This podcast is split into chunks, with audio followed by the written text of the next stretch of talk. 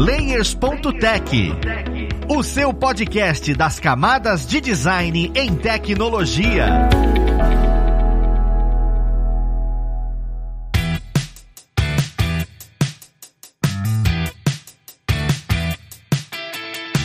Olá, ouvintes! Eu sou Luiz Lima, designer e professor aqui na plataforma Alura, e vamos para mais um Layers.tech, o seu podcast das camadas de design em tecnologia. Na conversa de hoje, nós vamos falar sobre metodologia ágil, só que especificamente dentro da área do design. Porque às vezes a gente escuta sobre metodologia ágil ali, aqui, só que é sempre relacionado a desenvolvimento. A gente consegue ou não consegue aplicar isso em outras áreas? É sobre isso que a gente vai ver um pouquinho melhor dentro da conversa de hoje. Vamos lá conhecer quem vai ajudar a gente nesse papo. Nós temos hoje como convidado o Vasco, eu vou falar Gindi ou Guindi, não sei, ele vai me corrigir. Mas ele é Scrum Master CSM na Alura. Seja bem-vindo, Vasco. E aí, Luiz, e aí, gente, muito obrigado pelo convite. E é Gindi mesmo, tá certinho. Perfeito, é Gindi. Cara, nós que agradecemos sua presença. Nós temos aqui também a Paula Lopes, ela já foi nossa convidada, ela que é UX Designer no Sebrae Nacional e hoje está produzindo conteúdo junto com a gente também, como instrutora. Seja bem-vinda, Paula. Obrigada, Luiz. Estou muito feliz de estar aqui, participar de novo. Perfeito, o prazer é nosso tê-la aqui novamente, Paula. E nesse primeiro episódio nós temos aqui o Rafael Balbi, ele que já esteve como convidado, mas agora ele apresenta como co-host do episódio. Seja bem-vindo, Balbi. Tudo bom, gente? Bom, obrigado, Luiz. Valeuzão aí, cara. Vai ser uma honra sentar do seu lado aí como host aí, como co-host. E, pô, igualmente vai ser uma honra trocar essa ideia aí com o Vasco e com a Paula. Muito bem-vindos. Perfeito, Balbi. Cara, é um prazer enorme tê-lo agora como co-host. Vamos ter vários episódios pela frente com temas maravilhosos dentro do design e da tecnologia. Dentro do que a gente vai conversar hoje, né, eu já queria trazer um pouquinho melhor sobre o, o que de fato é a metodologia ágil, porque é o que eu comentei bem no comecinho. A gente escuta falar, só que muito mais dentro da comunidade dev. Toda vez que a gente vai falar, não, vai falar sobre iFood, vai falar sobre Nubank, eles acabam soltando essa palavra. Ah, metodologia ágil, ah, o que a gente utiliza. Só que eu queria começar definindo o que é, né? O que de fato é a metodologia ágil? Bem, Luiz, vamos lá. Metodologia ágil, né? Na verdade, são as metodologias ágeis. É mais de uma. Tudo surgiu rapidamente, né? Contando a história. Lá no comecinho dos anos 90, final dos anos 80, por aí, juntou uma galera num chalé que estava trabalhando de maneira diferente. Então a gente sempre ouve falar sobre waterfall versus ágil. Antes eles trabalhavam como waterfall, que depois a gente pode entrar um pouco sobre como é que é esse trabalho, que é daquela coisa de primeiros requisitos, depois a gente verifica todo o trabalho que tem que ser feito e só para depois trabalhar. E aí esse pessoal falou: não, vamos trabalhar diferente, vamos trabalhar um pouquinho de cada vez, um pouquinho de requisito, um pouquinho de, de planejamento e já vamos colocar a mão na massa. E eles estavam trabalhando em diversos métodos ágeis, ou modelos ágeis, ou até mesmo metodologias. Aqui eu sou mais experiente, é que eu trabalho, né? Eu sou Scrum Master, eu trabalho com Scrum. Então esse é um apenas de várias metodologias ágeis que existem, né? A gente pode falar de XP, a gente pode falar de Kanban. E qual que é a ideia delas, assim, rapidamente? A ideia delas é exatamente trabalhar sempre, entregar valor ao produto num time box, né? No Scrum, por exemplo, a gente dá esse nome de sprint. A gente trabalha ali em duas, três semanas e nesse curto período de tempo, a gente já tem alguma coisa para mostrar para o cliente. E o que é muito diferente, por exemplo, quando você trabalha em metodologias waterfall, é que o cliente só vai é, observar o produto que ele quer no final. E aí ele não tem mais o que falar, não tem como ele reclamar, não tem mais como ele pedir, porque já foi tudo, já foi tudo requisitado antes. Então acho que essa grande diferença quando a gente fala de metodologias ágeis, né, é a entrega constante, o incremento de valor para o produto. É legal escutar o que você está falando, porque já me vem na cabeça como eu consigo evitar uma coisa que eu perguntei no episódio que eu falei sobre como cobrar meu design, de tipo, cara, e se tiver que voltar ao trabalho? Se a gente acaba pensando na metodologia ágil, já consigo evitar a ideia de entrega o negócio final e fala, ih, não gostei. Parte de um princípio muito interessante. Só que aí vem aquele questionamento, né? Parece que é muito do universo digital, é muito do universo do desenvolvimento. É bem aplicado no design, porque o produto no design é um pouco diferente, né? Não é preto no branco, sabe? Tem muito mais a questão artística, tem muita questão de aplicação, se aquilo tá funcionando e tudo. Isso é aplicável, essas metodologias são aplicáveis no design? Que o Vasco falou sobre a comparação, né, que ele fez da metodologia ágil com o waterfall, né? O cascata que você espera alguém terminar para você começar a outra, né? Isso é interessante porque na época cascata era bem mais utilizado na tecnologia. Nós designers a gente entrava muito assim tempo apertado para entregar uma tela. A gente fazia entrega de tela. E quando a metodologia ágil chegou, né, com todas essas questões da adaptabilidade, flexibilidade, a gente começou a dizer assim, peraí, gente, e quando que a gente pesquisa? Quando que a gente faz outros artefatos, outras atividades que a gente vai fazer, né, de design e de experiência do usuário, que não tá cabendo aí nessa cascata, porque a nossa figura de designer, acho que o Vasco pode dizer melhor, o design ali no cascata, ele era diferente, né? Não tinha todas essas atividades que a gente faz hoje de, das metodologias de design. O ágil permitiu a, essa iteratividade, permitiu que a gente executasse atividades que até então a gente não fazia. Inclusive, eu acho que uma das profissões, né, que conseguiu ser contemplada tanto quanto os desenvolvedores foram os designers, né? Apesar de eu não ser designer, eu consigo perceber muito bem como funciona bem essa entrega paulatina, né, aos poucos. Como a Paula falou, quando você trabalha em modelo cascata, vai ter um período período para o design trabalhar. Esse período ele é fechado e depois que ele fez, que ele entregou uma tela, que ele fez um material, o job lá, acabou. Já passa para uma próxima etapa. Nos métodos ágeis, né, e aqui eu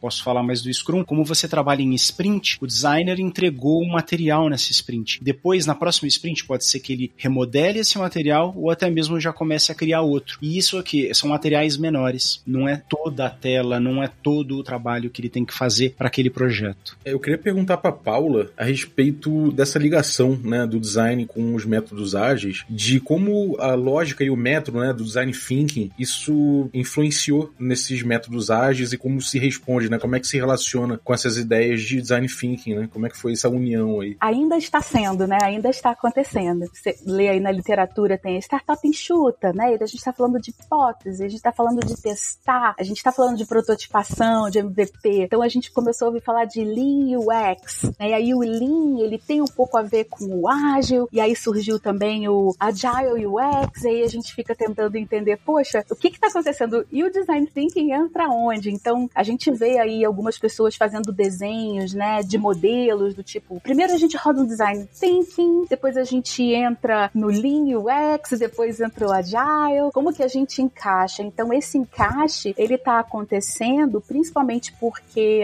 uma das características do ágil é ser adaptativo e flexível é cada equipe entender como que aquela estrutura de equipe, aquela entrega, como que a gente vai trabalhar melhor. E tem muita coisa a ver das metodologias de design com as metodologias ágeis, o aspecto colaborativo, a iteração. Então eles encaixam bem. De que forma eles encaixam melhor depende de cada time. E ainda tem a coisa do foco no usuário, né, que é uma coisa que acaba sendo uma convergência muito interessante, né? Agora tem uma outra pergunta, de repente o Vasco pode falar, não sei, porque vocês citaram o erro, né? O erro é uma coisa muito importante, você errar, errar rápido e poder revisitar, né? Qual é o papel do erro nesse processo todo, né? Tem dois pontos aí, né? Primeiro, a questão de você ter essa liberdade de teste quando você está trabalhando com ágil, em que você pode testar, errar e voltar. E como são iterações menores, você nunca entrega o produto completo. Quando você coloca um, sei lá, você foi lá e fez um, uma tela, um trabalho de design, e gente desculpa aqui se eu errar algum termo de design, porque realmente não é minha área. Talvez meus exemplos fiquem bem, bem contidos. E você mostra para o cliente, você entrega para o cliente, tem uma, é, o delivery, né? É muito importante. O cliente vai falar, você errou. E tá ótimo, tá bom, porque eu vou ter mais um outro time box ali para me adaptar, consertar aquilo que eu preciso consertar, né? Por exemplo, bug, né? Novas features, no caso do design, outras coisas também. Então você tem essa possibilidade de.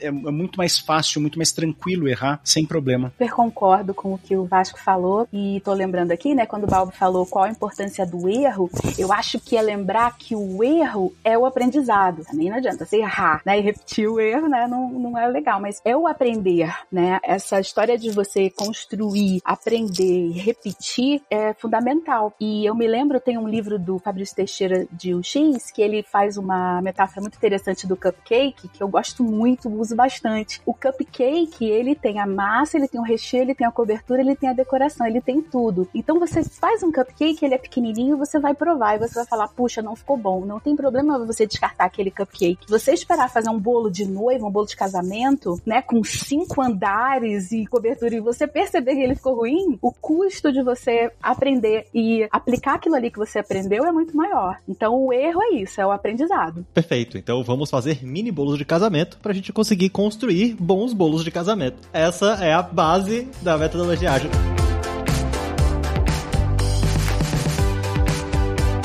Cara, é muito legal perceber isso, porque falando como designer, se torna até mais humano a produção, sabe? Entender que você pode errar, você consegue produzir melhor, produzir com menos ansiedade. Só que tudo que a gente tá falando é baseado num princípio em que você estudou sobre isso. O meu questionamento é: até que ponto vale a pena eu estudar especificamente sobre metodologias ágeis para eu poder me posicionar no mercado? Eu, como uma pessoa artista visual, né? Seja designer, seja ilustrador, porque quando você está dentro de uma faculdade, não é comum existir esse tipo de conhecimento dentro de um ensino acadêmico, sabe? Só que ele é muito importante para o mercado de trabalho. Como é que eu me posiciono com isso hoje em dia, né? Vai ser só quando eu sentir na pele? Ou existe alguma forma de olhar e falar, caramba, eu entendo sobre isso e isso vai me dar uma vantagem no momento em que eu me posicionar, no momento em que eu me candidatar a alguma coisa, porque eu conheço sobre esses métodos? Eu acho muito importante quem trabalha com design, experiência do usuário, ficar por dentro da metodologia ágil, porque ela é aplicada não somente na área de TI, ela é aplicada em áreas de negócio, em empresas diversas, é o que eu tenho visto. Muitas empresas têm pedido, e aí, mesmo que você, designer que está iniciando, ainda não teve a oportunidade de aprender, ou na faculdade, ou na prática, é importante você pelo menos ficar por dentro das palavras, você entender o que é uma história, as cerimônias, né? Review planning, é importante você ficar por dentro e também do manifesto, né? Do que, que basicamente significa aquilo ali. Então tem que ficar por dentro sim, porque eu acho que é uma tendência, acho que ele pode mudar de nome, pode mudar né, uma coisa ou outra, mas eu acredito que é uma metodologia que é tendência eu acho que ela chegou para ficar. Vai ter ajustes, claro, mas eu acho que tem que conhecer com certeza. É a minha visão. Concordo, Paula. É importantíssimo. Hoje em dia, você vai cair num processo seletivo e ter esse conhecimento, mesmo que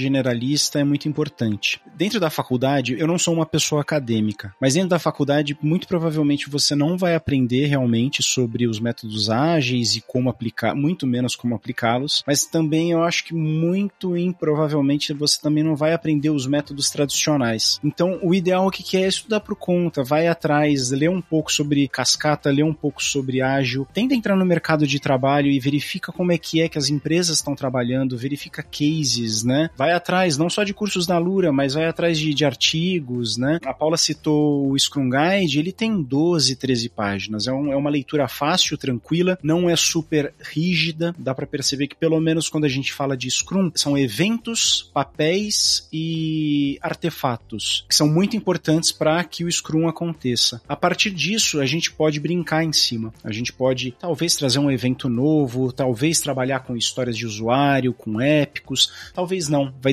muito de onde você está trabalhando, com quem você está trabalhando. Isso daí realmente vai ter que ir atrás e vale a pena, vale bastante a pena. E é legal, Vasco, você falou mesmo que não é para estudar só o ágil, né? Também o cascata. Isso é interessante porque se você acompanha as discussões, tem gente que fala assim nossa, mas é igual, é igual, só mudou um nome. Aí o outro fala assim, não, mas o Kanban é melhor do que o Scrum. Aí o outro fala assim, não, o Scrum não é mais tão bom. Essas coisas são totalmente naturais, há polêmica. Um prefere uma coisa, uma parte, o outro quer fazer uma mistura, o outro diz que na verdade é uma nova roupagem para uma coisa que já existia. Então é interessante a gente conhecer tudo, porque o mundo, né, o mundo VUCA, né, muda a todo momento. Então a gente tem que ter essa visão do todo para a gente conseguir caminhar com mais informação. A gente falou aí sobre o design thinking e os métodos ágeis como se relacionaram, né? Mas eu queria saber como é que essa diferença, né, do método cascata ou do método ágil, como isso vem redesenhando o papel do designer designer no mercado? Ó, vou falar da minha visão, depois o Vasco pode falar da dele, né? A minha, o que que acontece? As pessoas estão procurando designers no mercado que saibam se adequar a essa metodologia. Então, o primeiro papel que a gente vai ter é entender assim, como é que eu estou inserido nessa metodologia? Eu entro quando para fazer o quê? Quando que eu sou demandado? O que que você espera? E aí a gente olha para aquilo e com a nossa visão do que que a gente precisa fazer, muitas vezes a gente vai ter que sugerir. Eu acho que é melhor eu entrar antes. Eu acho que a gente tem que fazer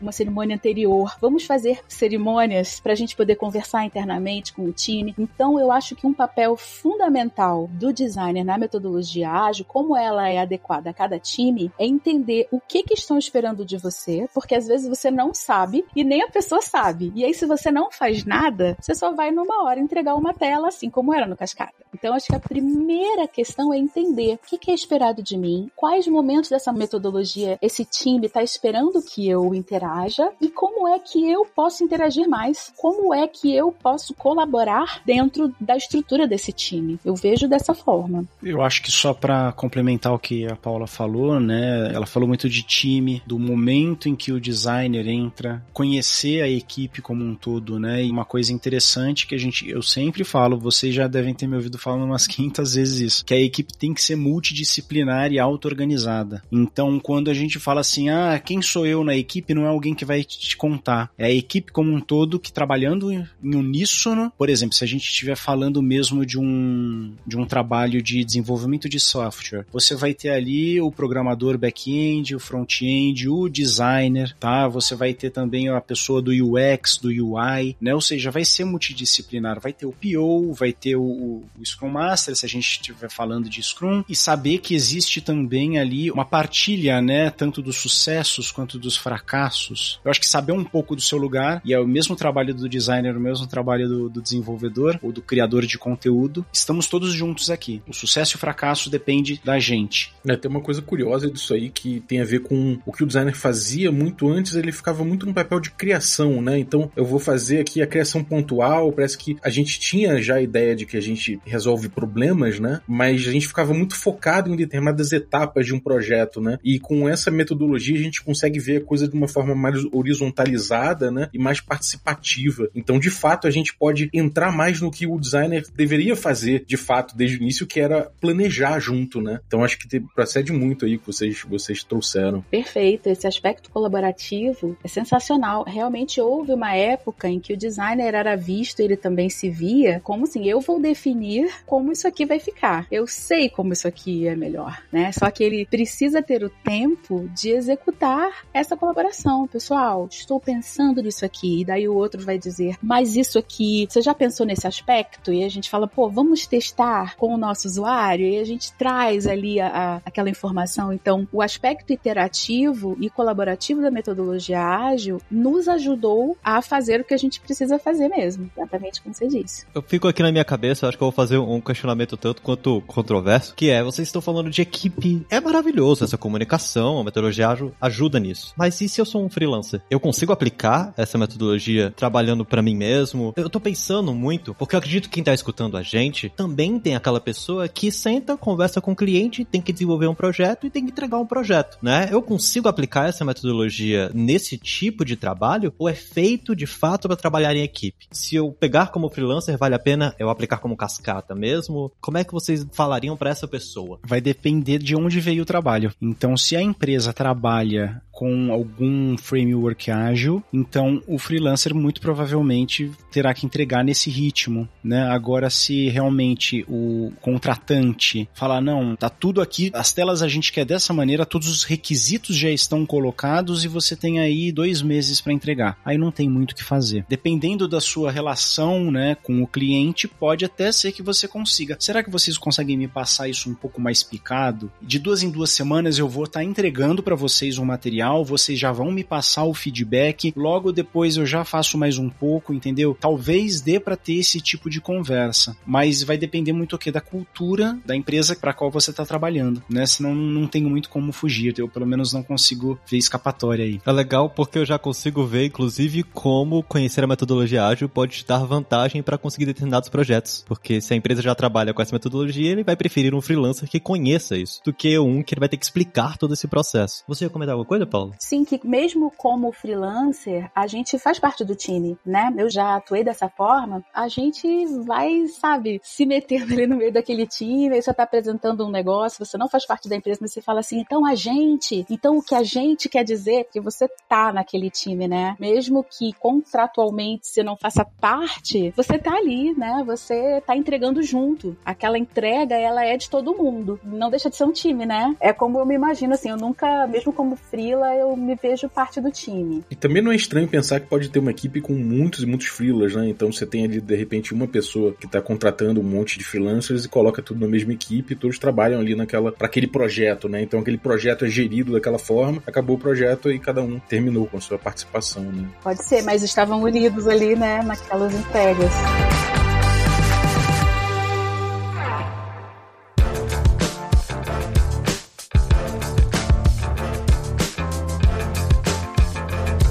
E aí vem mais um, um, quesito, né, que sempre vem na minha cabeça quando eu começo a conhecer coisas novas, porque para mim é, é, um mundo novo que tá se abrindo. Todo esse momento que a gente tá comentando sobre metodologias ágeis e tudo, a gente vem na beleza de que é colaborativo, de que é o time, mas sempre existe as suas dores. Eu acho que é muito importante conhecer as dores para saber qual caminho você vai trilhar. Para vocês que estão muito próximos, né, e já atuam com isso, principalmente o Vasco que é Scrum Master, é um segmento que literalmente está lidando direto ali com uma das metodologias que é o Scrum. Quais são as maiores dores dessas metodologias. Tipo assim, o que que traz maior dificuldade, sabe, de trabalho? No momento em que você vai atuar desta forma, você fala, caramba, isso é uma das coisas mais complicadinhas de a gente passar, que a gente tem que entender, que a gente tem que se preparar, né? Eu, eu acho interessante aqui testando a gente saber disso, porque se prepara para algo que pode vir dar uma palada e não vem desprevenido. Eu tô trabalhando como Scrum Master há um pouco menos de um ano. E aí o que eu posso dizer é que esse primeiro ano é difícil. Não o meu primeiro ano, não o primeiro ano de quem vai estar tá trabalhar, mas o primeiro ano da equipe, das equipes que estão trabalhando com o novo framework ágil. Isso é bem clássico, tá? A linha, né, o gráfico de produtividade de qualquer equipe que passa por uma transformação ágil, você vê uma queda na produtividade, porque aparecem vários problemas que já existiam, só que não estavam patentes e agora estão, que é exatamente essa questão de realmente colaborar, de todo dia ali perceber principalmente que você não faz parte ali de um time onde cada um é linha de montagem e aí eu só vou ter que apertar o parafusinho no final para chegar ao produto. Eu acho que os maiores problemas, pelo menos assim, para quem tá numa posição de Scrum Master, é realmente fazer com que o pessoal entenda como é que funciona essa nova cultura e aí quebrar alguns paradigmas. Não é fácil, eu não conseguiria agora apontar realmente, ó, esse daqui é um problema específico, esse daqui, porque na verdade são diversos. Se você tá pensando em implementar algum modelo ágil na sua empresa, você vai passar por eles, porque você vai ter que tentar convencer as pessoas de que realmente vale a pena trabalhar desse jeito. Na sua cabeça tá super organizado e de qualquer pessoa que estudar isso vai, nossa, super organizado, vai ser super legal. Vai estar tá todo mundo a partir de amanhã auto-organizado e multidisciplinar e a gente vai entregar pra caramba. Não, não é assim. É realmente um, um passo a passo aí que demora um pouquinho. É, e assim, tudo que eu falei aqui, ah, do colaborativo, do time e tal, parece tudo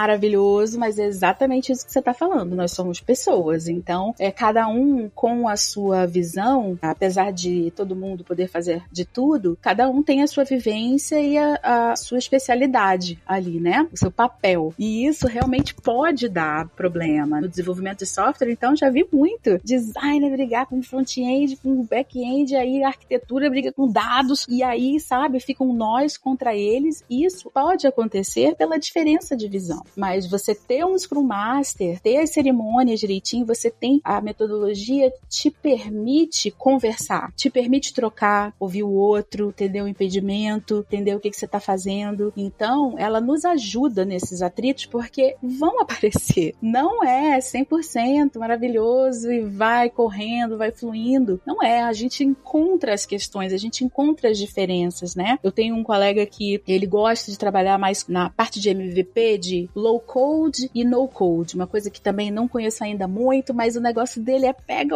algo e joga na rua e vamos testar. E eu falo, que é isso? Você precisa conhecer antes o usuário, vamos fazer pesquisa. E ele fala, não, vamos testar direto a hipótese. Eu pergunto, que hipótese se você não pesquisou? Então, essas questões vão aparecer e a gente vai conversar. Um vai ouvir o outro, um vai colocar a sua visão e a gente vai seguir, vai olhar lá para aquele backlog, determinar o que, que vai ser feito e a gente vai seguir. Mas não é sempre assim um caminho florido. É, vou considerar a maior dificuldade lidar com pessoas. Interessante, porque apesar de parecer brincadeira a gente falar desse jeito, é legal como vocês estarem comentando que as empresas estão aderindo cada vez mais aos métodos ágeis. É por isso que a palavra soft skills vem aparecendo tanto. Eu vejo a necessidade de você conseguir se comunicar mais através desses métodos do que pelo efeito cascata, de fato. Então é, é muito legal ver como essas coisas estão ligadas. Obviamente, vocês começaram a falar aí que, ah, essa é uma dificuldade, tudo bem. E se eu sou uma pessoa que tô trabalhando dentro de um estúdio, dentro de uma empresa, e aí eu tô escutando aqui o Layers e falo, caramba, é interessante, vou começar a me aprofundar. Qual a dica que vocês dariam para quem quer começar a implementar isso na sua empresa? Seja você é uma pessoa que tem a liberdade de falar, vou implementar, beleza, né? Você é dono, começou. E caso você não seja um dono, como é que você falaria para a pessoa começar a abordar isso dentro da própria equipe para falar, caramba, existem esses métodos? Porque eu acho que é uma vontade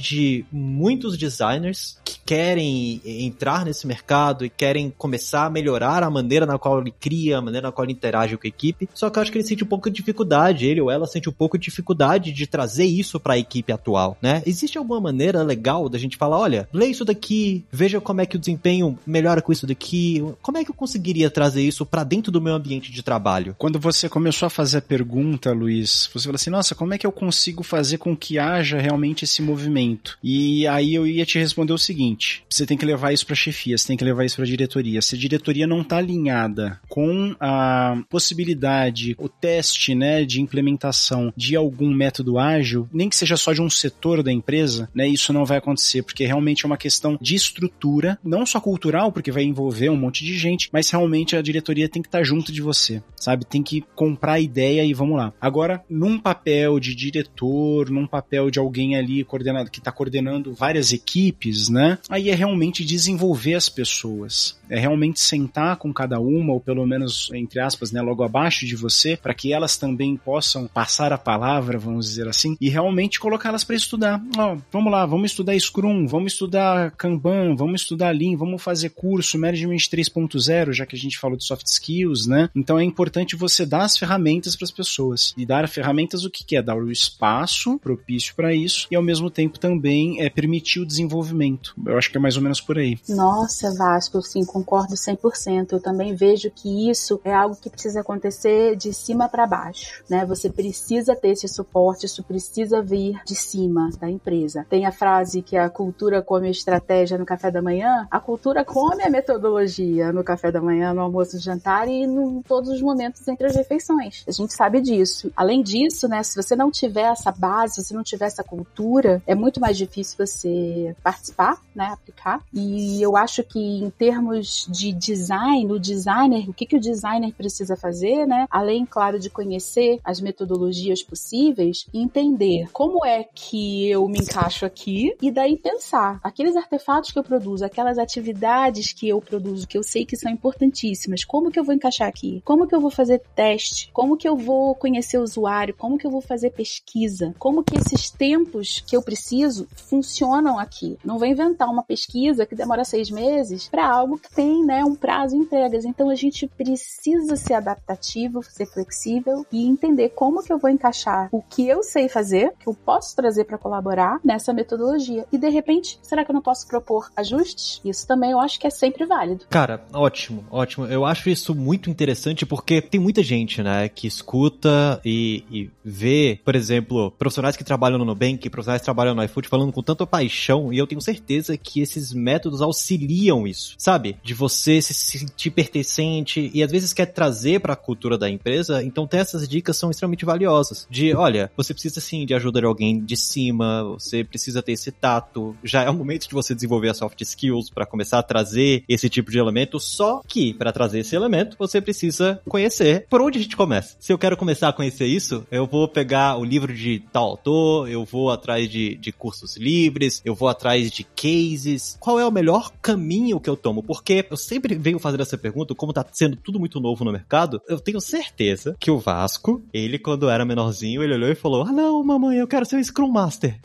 É, imagina. Hoje, né, saber que existe o Scrum Master é interessante, mas como é que eu vou aprender isso, né? Como é que eu vou saber quais são essas coisas? Por onde eu começo para entender isso, para saber aonde eu quero chegar e como eu implemento isso, sabe? Eu não consigo vender o peixe se não conhecer sobre ele. Eu acho que aqui o que a gente tá fazendo já é um começo, então ouça esse podcast de hoje. Vá atrás disso, vai atrás de podcasts, né? Eu acho que se você é uma pessoa, um bom ouvinte, gosta de aprender ouvindo, é um começo, não custa nada. Artigos, pô, tô afim de aprender Scrum, tô afim de aprender Lean, tô afim de aprender Kanban, de graça, você encontra muita coisa. Se você souber inglês, melhor ainda, que aí você vai encontrar mais coisa ainda. Eu sigo youtubers que falam de agilidade, todo dia eles postam um vídeo de 5 minutinhos como melhorar o seu Scrum um pouquinho a cada dia. E aí todo dia eu vou lá, assisto é um videozinho de 6 minutinhos e, poxa, eu, eu tiro uns insights muito legais para levar pra equipe, sabe? Poxa, é isso mesmo que eu quero. Quero realmente ir atrás e me aprofundar em alguma metodologia ágil. Aí vai atrás realmente de cursos livres, né? Se você tem aí o suporte do, do seu coordenador, do seu gerente, da diretoria, peça para eles, pô, se já estão pensando, né, ali em implementar alguma coisa, tem um curso aqui, posso ir atrás, vocês bancam, tem que buscar. Tem de graça, fácil, e aí para se aprofundar, cursos livres. A, a Lura, por exemplo, né, o Jabazinho. Então, assim, tem espaço para isso sim. Também acho, vejo dessa forma. Acho que para o designer, né, o básico é a metodologia de design. Então, a gente tem o design thinking, a gente tem o duplo diamante, né, o double diamond, que não sei porque as pessoas gostam de chamar ele em inglês. Entendendo essas metodologias, né, compreendendo e conhecendo mais, você vai ver que a base dela tem muita semelhança com metodologia ágil. Então, é a questão colaborativa, é a questão da iteração, né, a questão do teste, encaixar depois isso no estudo que você fez ali num curso sobre metodologia ágil especificamente, depois é só você ir encaixando. Existem alguns desenhos, né, é, no mercado, então tem o Lean UX, também é interessante conhecer, o Agile UX, também é interessante conhecer, mas sabendo da base da metodologia de design e do básico da metodologia ágil, aí é uma questão de adaptação, criação e cada um criar o seu. E quais são as pessoas fundamentais aí, né? Quem, e quais os cargos? A gente já sabe do Scrum Master, mas quem são os atores aí? Quais são as, a, a, os cargos que a gente precisa ter para rodar uma metodologia ágil na equipe? E quantas pessoas, no mínimo, né, são necessárias para aplicar esse método? E no máximo também, né, Vasco? O pessoal fala de máximo, né? E tudo isso é adaptativo. Se a gente estiver falando do Scrum Guide, o que, que o Scrum Guide fala? Né? Assim, A mais B e não foge disso. Tem o Scrum Master, tem o PO, o PO, né, que é o Product Owner, o dono do produto, a dona do produto. Eles fazem ambos o papel do que seria o Product Manager. Então a gente separa esses papéis. Um cuidando ali das demandas, né, e do gerenciamento do, dos stakeholders, e do outro lado tem o Scrum Master que vai cuidar o quê? Do processo e das pessoas. Então a gente separa isso. Além disso, tem os developers, os desenvolvedores, e aí daí a gente pode falar, dependendo do time que você trabalha, mas é o pessoal que, que cuida da qualidade do produto, né? Então a gente separa muito bem isso. O PO cria o produto com eficácia, ou seja, o produto certo. Você tem também uma pessoa que vai trabalhar no produto em relação à eficiência do produto, que é o Scrum Master. Então é ele ou ela que vai cuidar o quê? Para que vá da melhor maneira possível, tá? Eu não tô nem falando de velocidade, mas dentro da capacidade de um time da maneira mais eficiente. E aí você tem os desenvolvedores e as desenvolvedoras, são os designers, os próprios desenvolvedores, criadores de conteúdo, né? Então, se a gente estiver falando de Scrum propriamente dito, esses três papéis. E da parte do design, né, também também vai depender, claro, de cada equipe, e isso é interessante porque as organizações, né, desses times nas empresas é muito diverso, né? Então a gente fica assim ouvindo, ah, como que o Spotify faz? O iFood, né? E você tem squads, você tem guildas, né? Você tem chapters. Às vezes você precisa, você tem uma equipe de design dividida, porque você tem a pessoa que faz mais UI, né? User interface. Você tem o outro que é mais o X, faz UX research, então é mais de pesquisa. Tem o outro que é UX writer. Então, como que você se organiza nesse time quando você divide? Essa é uma questão que as empresas estão resolvendo, cada uma de acordo com seu time, sua organização. Então, vou te dizer que não tem receita de bolo, porque a gente precisa ver como que é aquele time. Às vezes você tem uma pessoa de UX que quase entrega o X e o Y, né? A gente chama. E também a parte do X-Writing, né? É o ideal, não é? Mas existe time assim, né? Tem o X unicórnio. Então, cada time vai se organizar com esses papéis de acordo com a estrutura da empresa mesmo, o tamanho, né? A divisão do produto em produtos. E é exatamente para isso que a gente que a gente tem duas cabeças pensantes de segmentos diferentes. Porque eu, inclusive, coloquei o nome do episódio como metodologia ágil no design. E não tem metodologia no design, tem metodologia ágil, porque o design faz parte de uma equipe, o desenvolvedor faz parte de uma equipe. Você não vai ter exatamente isso. O seu papel ali dentro vai ser como uma pessoa designer, mas não significa que a metodologia ágil para você, e sim para a equipe. É muito legal ter percebido isso, ter esse insight. Pessoal, eu acho maravilhoso, eu acho que deu para elucidar bastante, ter um pontapé inicial para quem quiser se aprofundar, e eu agradeço muito a presença de vocês. Eu queria abrir esse espaço para quem está escutando a gente conseguir acompanhar vocês nas mídias sociais para saber se vocês postam algum conteúdo sobre isso, ou apenas para conhecer vocês, se tiver alguma dúvida, entender um pouco do caminho que vocês trilharam, porque eu já falei isso algumas vezes e falo de novo, nós temos que caminhar e chegar nos lugares porque nós estamos sobre ombro de gigantes, e para mim vocês são os gigantes. Essa é a ideia. Vasco, quem quiser acompanhar, né, o seu conteúdo, te acompanhar um pouco, onde é que as pessoas podem te achar? Não tenho Twitter, só LinkedIn hoje em dia, tá, gente? Então, como o meu nome é pouco comum, vocês acham fácil Vasco Gind lá no LinkedIn, tá bom? E lá eu, eu, eu vira e mexe, eu posto alguma coisa, esses vídeos que eu falei sobre, sobre agilidade, vídeos curtos, pílulas de conhecimento, eu tô sempre postando por lá também. Perfeito. Muita gente hoje em dia tá usando o LinkedIn como ferramenta de divulgação de conteúdo. E Paula, para quem quiser te acompanhar, onde é que eles conseguem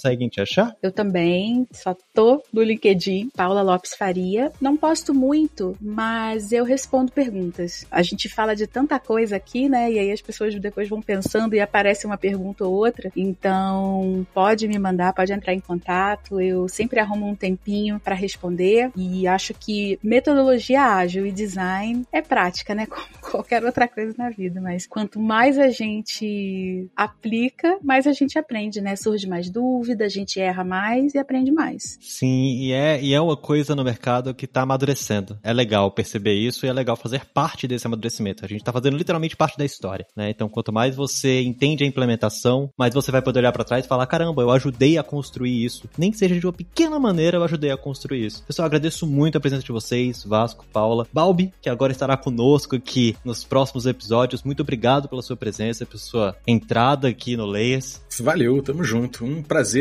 participar dessa conversa aí, pessoal. Mais uma vez, muito obrigado para você ouvinte que está com a gente aqui até este momento, escutando aqui um pouco mais sobre metodologia ágil, sobre design. E nós vamos ficando por aqui. Lembre de dar aquela avaliação no seu agregador favorito. Divulgar esse conteúdo é muito importante para que outras pessoas conheçam sobre metodologia ágil. Abraço e até o próximo Layers.tech. Fui!